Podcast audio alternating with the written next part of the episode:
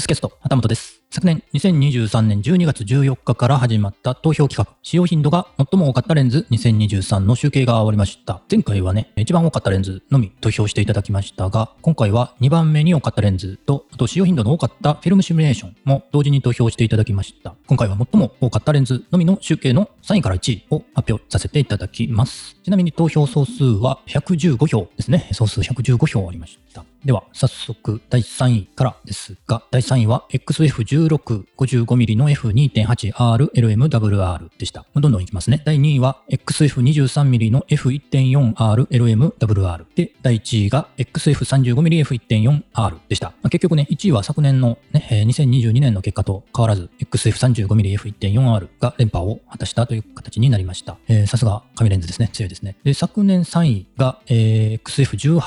XF1855 の F2 2.84